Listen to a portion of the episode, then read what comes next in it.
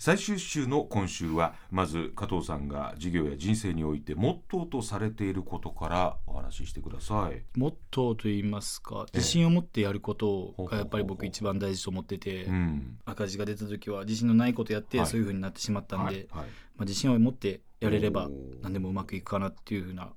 僕はモットーとして思ってます。個人商店スタートした時はおいくつだったんですか。えっ、と21歳ですね。若 っ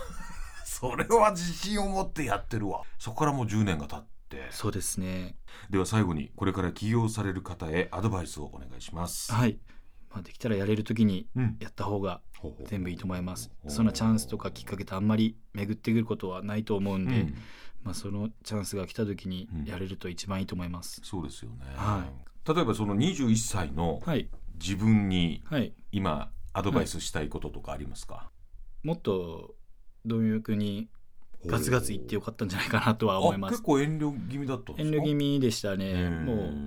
う機会を伺いながらだったんで、はい、もっと自分から発信して、はい、はいまあ、今特に SNS とかあったりするんでうんどんどん発信してやってやってた方が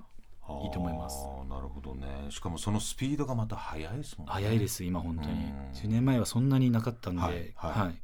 だから今からやる人とかはうん特にそういうのを使って駆使して、そうねうまく使わないとはいということですねそうですね4週にわたってどうもありがとうございましたありがとうございます